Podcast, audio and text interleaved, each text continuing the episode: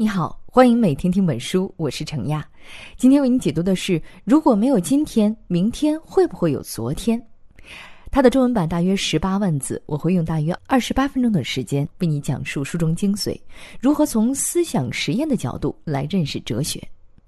这本书的书名呢，听起来有点绕，其实它本来就是一个思想实验。思想实验的意思就是用想象力去进行的实验，所做的呢都是在现实中做不到的实验。假如没有今天，那明天会不会有昨天呢？这其实是在讨论时间问题。有一位基督教哲学家叫奥古斯丁，他就提出了一个想法。他说：“大家都知道，时间是由过去、现在和未来组成的。但是呢，未来还没到，所以还不存在；过去的已经过去了，所以也不存在；而现在只是一个点，一点点延伸性都没有，无穷短，抓都抓不住，所以呢，也不存在。”那既然过去、现在、未来都不存在，那时间本身也是不存在的，完全是我们人类自己主观想象出来的。所以从书名你就可以看出，一个精巧的思想实验可以提出非常犀利的问题。如果你能回答好这个问题，那你的结论就可以自圆其说；如果你回答不了，那一座理论大厦就会瞬间轰然倒塌。所以，思想实验就好比是阿基米德手中的那根棍子。只要找准角度和支点，就能四两拨千斤，撬动整个哲学大厦。其实呢，这类的思想实验你平常可能也听过，比如那个著名的电车难题：假如你面前有一辆电车开来，铁轨上有五个工人，你只需要按下按钮，电车就会换道；但是另一条铁轨上呢有一个工人，此时你会选择按下按钮吗？这个思想实验很出名，对这个问题的不同回答也体现了不同的哲学倾向。我们呢可以借此了解到康德、边沁等许多著名哲学家的理论。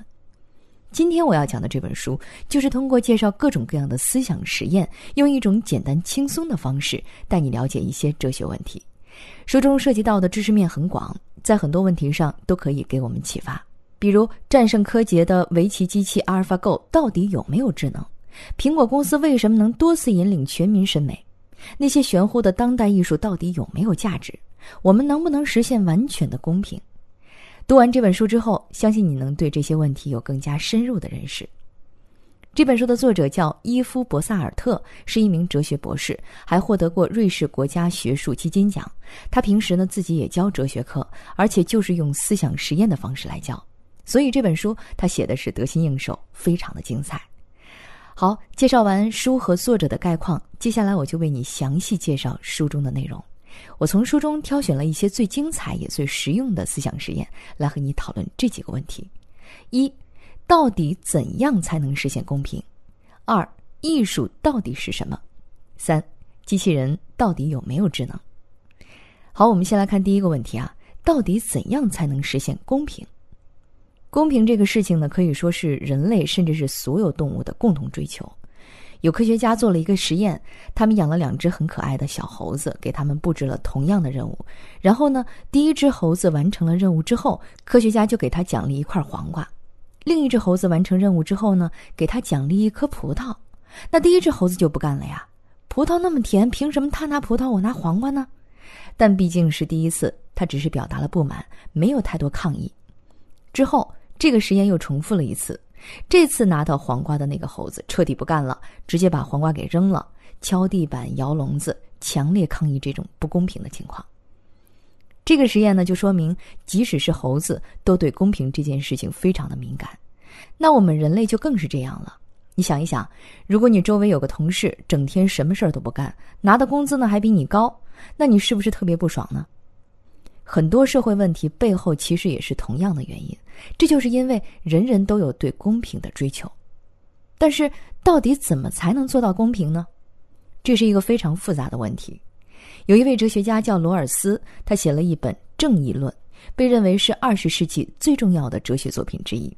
他在这本书里提出了一个实现公正的办法，也是一个思想实验，就是著名的无知之幕。无知之幕呢，是说。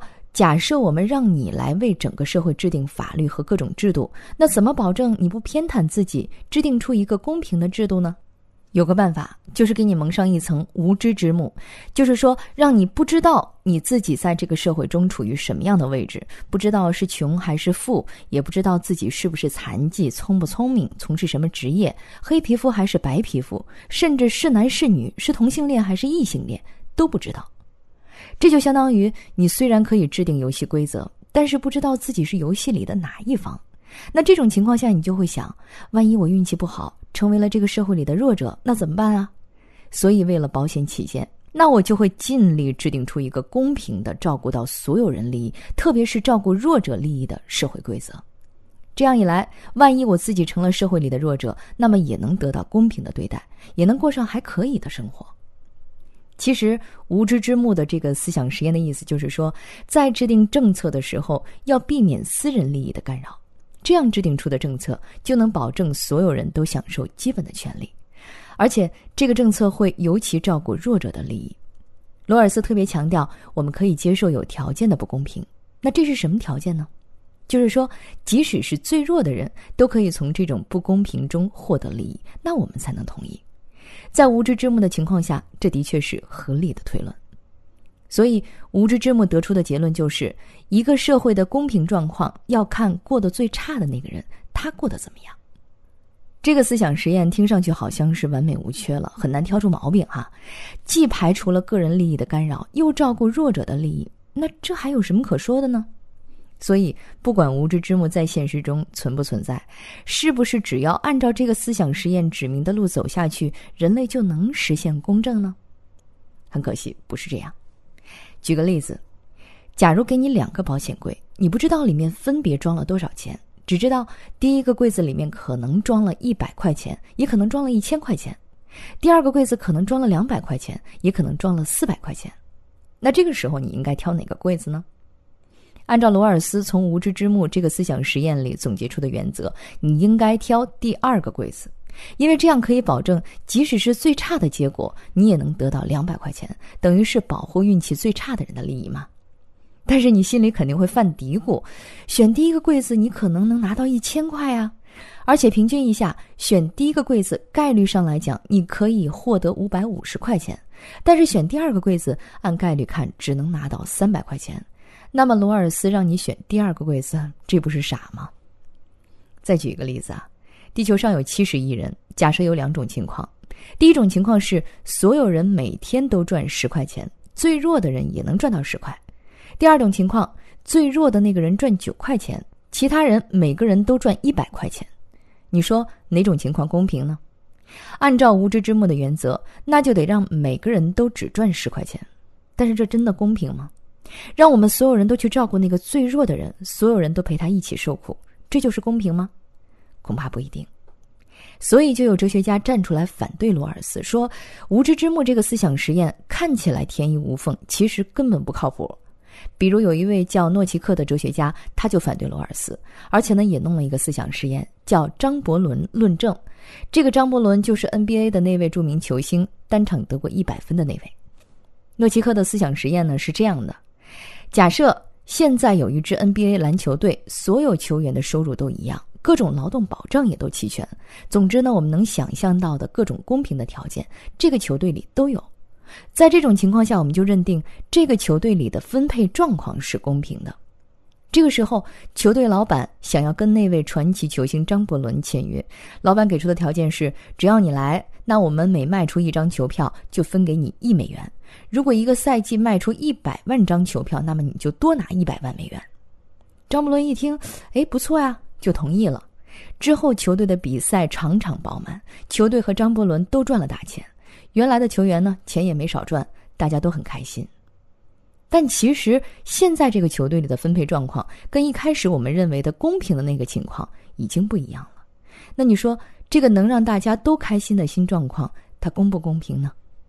诺奇克说：“当然是公平的，因为在这个思想实验中，每个人都是自愿的，没有谁强迫谁，也没有谁的利益受到损害。所以，无论是一开始的情况，还是张伯伦来了之后的情况，都是公平的。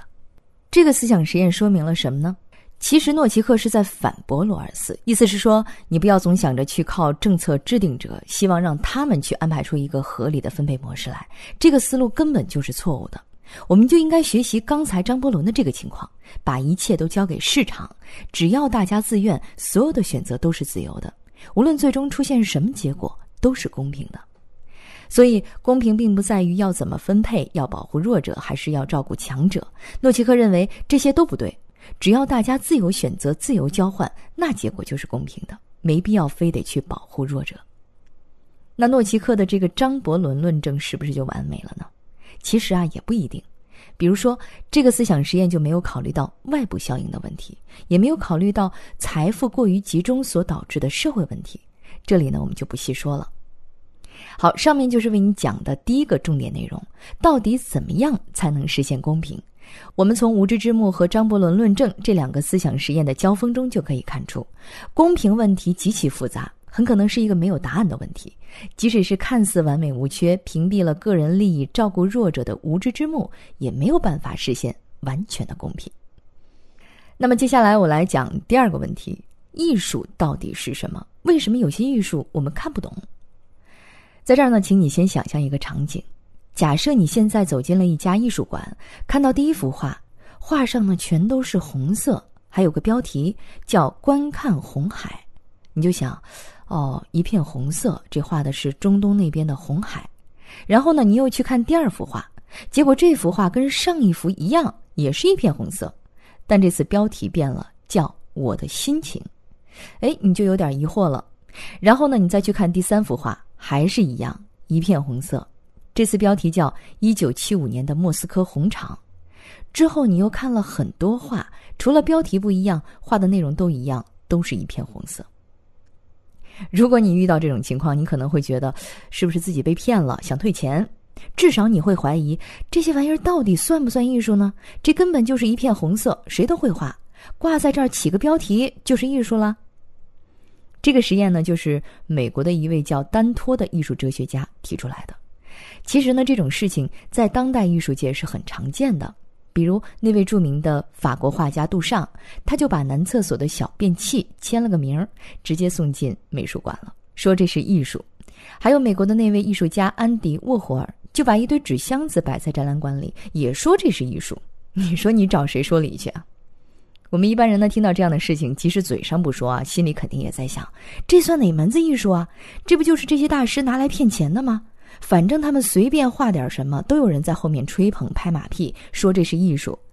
其实呢，不光是我们这么想，很多艺术家也是这么想。跟杜尚同时代的一位艺术家就质疑说：“是不是哪怕杜尚把马粪撒到画板上，我们也说这是艺术呢？”这个问题如果让丹托来回答。那不好意思，这就是艺术，他不是拍马屁啊。我们来看一看他的分析。他说：“你看，如果这个小便器不是在艺术馆里，而是放在男厕所里，你根本就不会注意到它，因为这太正常了。但是如果把这个小便器放在艺术馆里，你就会问自己一个问题：这件作品到底是要表达什么意思啊？哎，这个区别就是艺术品跟日常用品的不同之处。什么是艺术品呢？”就是它能够让我们理解到一点什么，能让我们谈论，这就是艺术品的本质。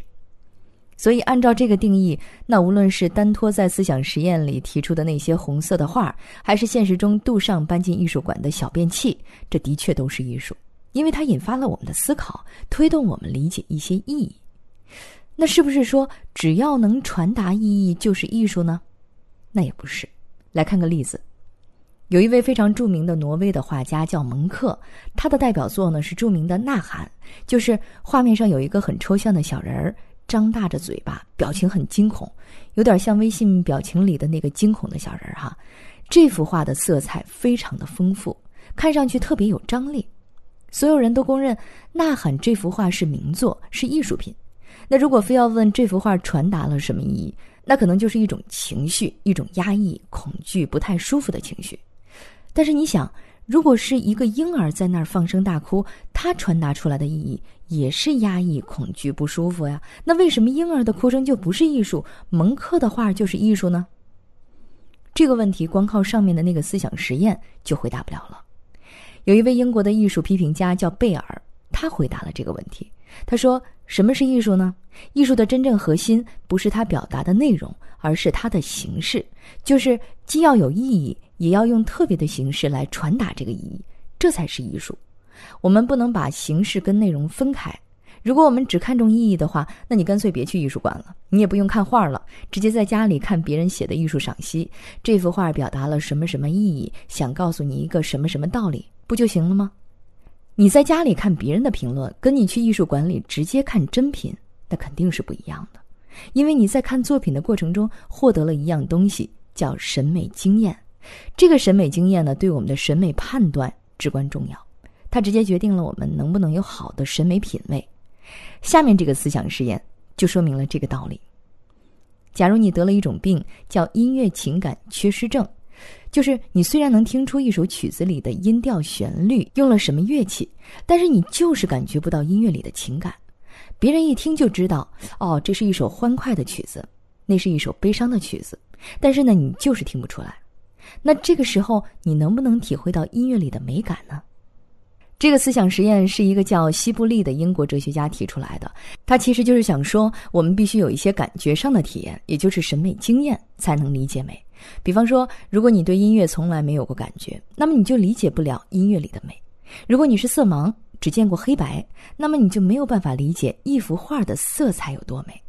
也就是说，如果你没有美感经验，从来没有体验过欣赏美的感觉，那么你就没有审美判断。当然了。不同人看到同样的东西，感受也不一样，因为不同的人有不一样的文化背景，各种经历、知识、文化积淀都不同，所以呢，我们经常说审美没有对错之分，就是这个道理。但是，审美没有对错之分，并不是说所有人都跟专业人士一样，都具有很高的审美能力，不是这样的。为什么呢？因为专业人士经过训练，见多识广，人家审美经验多，你的审美经验少，看过的好东西太少了嘛。刚才我们说过了，没有审美经验就没有审美判断，体会不到美。这个审美经验呢，其实就是一种门槛儿。欣赏美是需要门槛儿的。比如说，著名的魔幻现实主义作家马尔克斯的代表作《百年孤独》是人类公认的文学名著。但是我可以保证，百分之九十九的人根本看不出这部作品美在哪里。为什么呢？因为缺乏审美经验。你需要看过很多文学作品，有过很多的积淀，才能体会到这个作品究竟好在哪儿。你想一想啊，这个例子是不是跟刚才听音乐的那个思想实验一模一样呢？百年孤独的每个字你都看得懂，你就是体会不到这个作品究竟美在哪里。而且呢，几乎所有的艺术都是这样，哪怕是最直观的绘画都是这样的。大家都知道达芬奇的《蒙娜丽莎》是名作，但是呢，对于普通人来说，也只能感觉到，哎，达芬奇画的还挺像的，能感觉到这幅画不错，但是感觉不到那种惊心动魄的排山倒海的美感。为什么呢？一样，没有审美经验，所以不懂艺术。这个说法呢，听起来有点残酷，但是不好意思，现实就是这样。明白了这个道理，你就能想清楚一些问题，比如为什么苹果手机每次更新系统都会有人说：“哎呀，这个新图标不好看。”但是呢，过一段时间又觉得好看了呢？你不得不承认，苹果公司的设计专家比你专业太多了，你的审美判断的确比人家差远了。为什么很多手机公司在开发布会的时候要特地告诉你这个手机美在哪里、好看在哪里？你要怎么怎么看才能发现这个手机的美？这不全是忽悠啊！因为普通用户缺少审美经验，就算是把艺术品放在他们面前，他们也感受不到美。所以呢，得手把手来教。而且就算是教了，普通人还是未必能够感受到那种美。所以，对于如何区分艺术品和非艺术品，还有一个非常简单粗暴的理论，你听了呢可能会哭笑不得。这个理论叫体制理论，很简单。就是说，只要一个东西在艺术界被视为艺术，专家一致认为它是艺术，可以摆到展览馆里，那么这个东西它就是艺术。怎么样？是不是很霸道、很不讲理啊？但是听完刚才的内容，你可能也不得不承认，这个理论也是有道理的。谁叫我们普通人没有审美经验呢？好，刚才讲的就是第二个问题：到底什么是艺术？为什么有些艺术我们看不懂？总结一下。对于当代艺术来说，能让你产生一种理解，让你去思考，那就是艺术。但是光表达一个意义，这也不叫艺术，你还要用一种特别的形式来表现这个意义，才能叫艺术。如果要理解艺术的美，就要有一定的审美经验，这也是普通人和专业人士最大的区别之一。所以，普通人经常理解不了艺术。接下来进入我们今天的最后一个问题：机器人到底有没有智能？智能是不是只存在于人类的大脑里？这两年呢，最出名的人工智能是一台下围棋的机器，叫 AlphaGo。它先后战胜了韩国高手李世石，目前世界排名第一的天才少年柯洁，还有一堆人类顶尖高手。围棋千变万化，是最复杂的棋类运动之一，被认为是人类最后的智慧堡垒。但是现在呢，这个堡垒已经被人工智能彻底摧毁了。每次人类棋手输棋之后啊，我们都能听到一种言论，说：“哎呀，这人工智能棋下的再好，他们也没有智能，就是一堆电子元件，永远也没有人类的感情。”但是，机器真的没有智能吗？先别急着把话说死，再来看一个思想实验。我们的大脑是由大概一千亿个神经细胞构成的。这每个神经细胞呢，就相当于一条电路，接收到一个电流刺激，它就把这个电流刺激再继续传下去。好，那现在我们把你大脑里面的一个神经细胞换成人造的微型电路，它能发挥跟神经细胞完全一样的功能。那现在你是什么感觉呢？还有没有情感呢？你肯定说有啊，有情感，毕竟就换了一个细胞嘛。那个微型电路功能也一样，所以一切正常。好，那我们继续换下去。换一百个，你的大脑还是不是跟以前一样？换一千个呢？一亿个呢？如果把一千亿个脑细胞神经全都换掉，你就变成了一个机器人。但是，既然每个微型电路都在发挥跟神经细胞一样的作用，那你凭什么说这个机器大脑它没有情感呢？这个思想实验中呢，其实是隐含了这样一种观点。一样东西，无论是大脑还是机器，有没有所谓的心智，是看它能发挥什么功能。如果它看见老虎就知道害怕，看见钱就开心，那么它就有情感。具体这个功能是怎么实现的，这都无所谓。其实呢，也就是把大脑看成是一个跟胳膊腿没有什么区别的身体器官，换个大脑就相当于我们装了一个假肢。这种观念呢，就叫做功能主义。这个观点呀，很难反驳。再举一个例子。很多科幻迷都听说过著名的图灵测试，这是发明计算机的那位科学家图灵提出来的。这个测试呢，就是说我们怎么判断一台机器有没有人工智能？我们可以向他提问题，随便问各种问题，然后我们看他给出的回答。如果提问的人分不清这是人还是机器给出的回答，那就说明这台机器跟人一样了，它具有了智能。听完这些功能主义的观点，现在再问你，AlphaGo 到底懂不懂围棋？你还敢那么确定的说他不懂吗？他能下赢李世石、柯洁，甚至五个顶尖棋手同时跟他下一盘棋都赢不了他，那他不懂围棋？难道你懂？这个问题呢，你可能已经没有信心回答了。但是如果你问一位叫瑟尔的哲学家，他就敢说，没错，即使阿尔法狗再赢柯洁一百遍，他还是不懂围棋。这位瑟尔呢，也提出了一个很巧妙的思想实验，来证明自己的观点。这个思想实验叫“中文房间”。假设有一个完全不懂中文的老外被关进了一个小黑屋里，这个小黑屋呢，什么都没有，就只有一本英文手册，上面说：假如有人给你小纸条，上面有个中文符号，那你就把另一个中文符号的小纸条送出去。这样的规则呢，有好多条，都写在这个手册里。然后就有人从外面。给这个老外递小纸条，然后呢，老外就按照手册上的规则给外面的人回小纸条。在房间外的人看来，这个房间里面的人非常懂行啊，完全能理解中文，每次给出的回答都很完美。但实际上，这个老外只是按照手册办事而已，他其实一个中文都不认识，甚至呢，那些字是不是中文他都不知道。中文房间这个思想实验呢，其实就是在反驳刚才图灵测试的那些功能主义观点。意思是说，机器的确可能对很多东西做出反应，具有很多功能，但这并不代表机器真的有智能。智能这个东西呢，很特别，不能用功能来判断标准。哪怕是最好的机器人，比阿尔法狗还厉害，外表反应完全跟真人一样，那它也不具有智能，还是跟中文房间里的老外一样，什么都不知道，只是按程序办事。听到这儿，你是不是暗暗松了一口气啊？哦，还好还好，这些机器人呢还没有智能，也没有感情。智能这么高级的东西，还是只存在于我们人类的大脑里吗？哎，如果你这么想，那可能又有点问题了。不信？那我再来给你讲今天最后一个思想实验。假如把一个手机植入到你的大脑里，你可以不用手，光靠大脑就可以调动手机里的所有信息，不管是电话号码啊，还是维基百科呀，你只要动一下念头就可以获得这些内容。那么现在呢，这些信息就相当于你的记忆，成为了你心智的一部分。那现在我们把这个手机从大脑里拿出来。那手机里的内容还算是你心智的一部分吗？提出这个思想实验的两位哲学家，一位叫克拉克，一位叫查莫斯。他们俩认为呢，人的心智不仅可以存在在大脑里，还可以放在大脑之外，叫外部心智。比如说刚才手机这个例子，他俩就认为，重点不是这个手机是在大脑里还是在手上，只要你想查就能查到，并且呢也能理解这个信息，那么手机里的内容就是你心智的一部分。所以，不管是手机还是你记东西的笔记本、日历，都可能成为人类智能的组成部分。按照这个说法，人类的智能并不只是存在于大脑里，也可以放在外界环境里。这也从侧面给了我们一个启发，就是要善于利用身边的各种工具和信息，把它们变成你的外部心智。下次再有人让你放下手机，或者是远离互联网，你就可以把这个思想实验告诉他。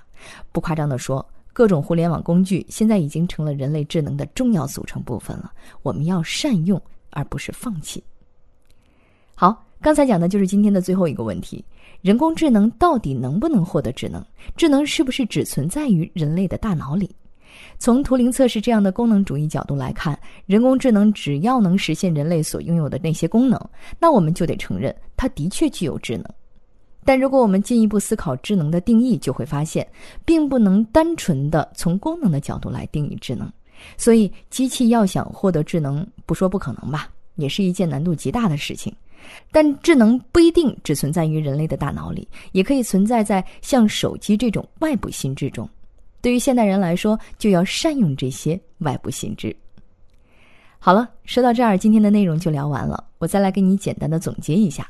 首先呢，我们用无知之幕和张伯伦论证两个思想实验讨论了公平的问题，发现即使是抛弃个人私利保护弱者，也没有办法实现完全的公平。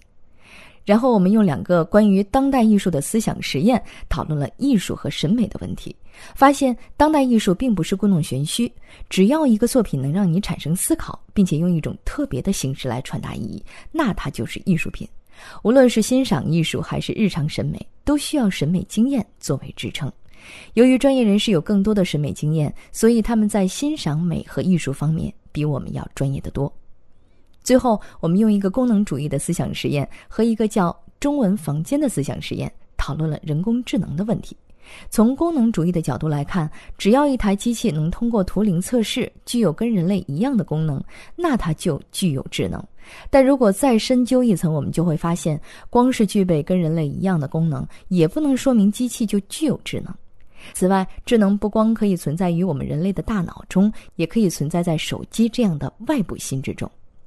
希望你今天介绍的几个思想实验，能让你感受到哲学有多精妙，人类通过思考。可以走得有多远？好，以上就是今天的全部内容。为你准备的笔记本文字就在音频下方的文稿里。恭喜你又听完了一本书。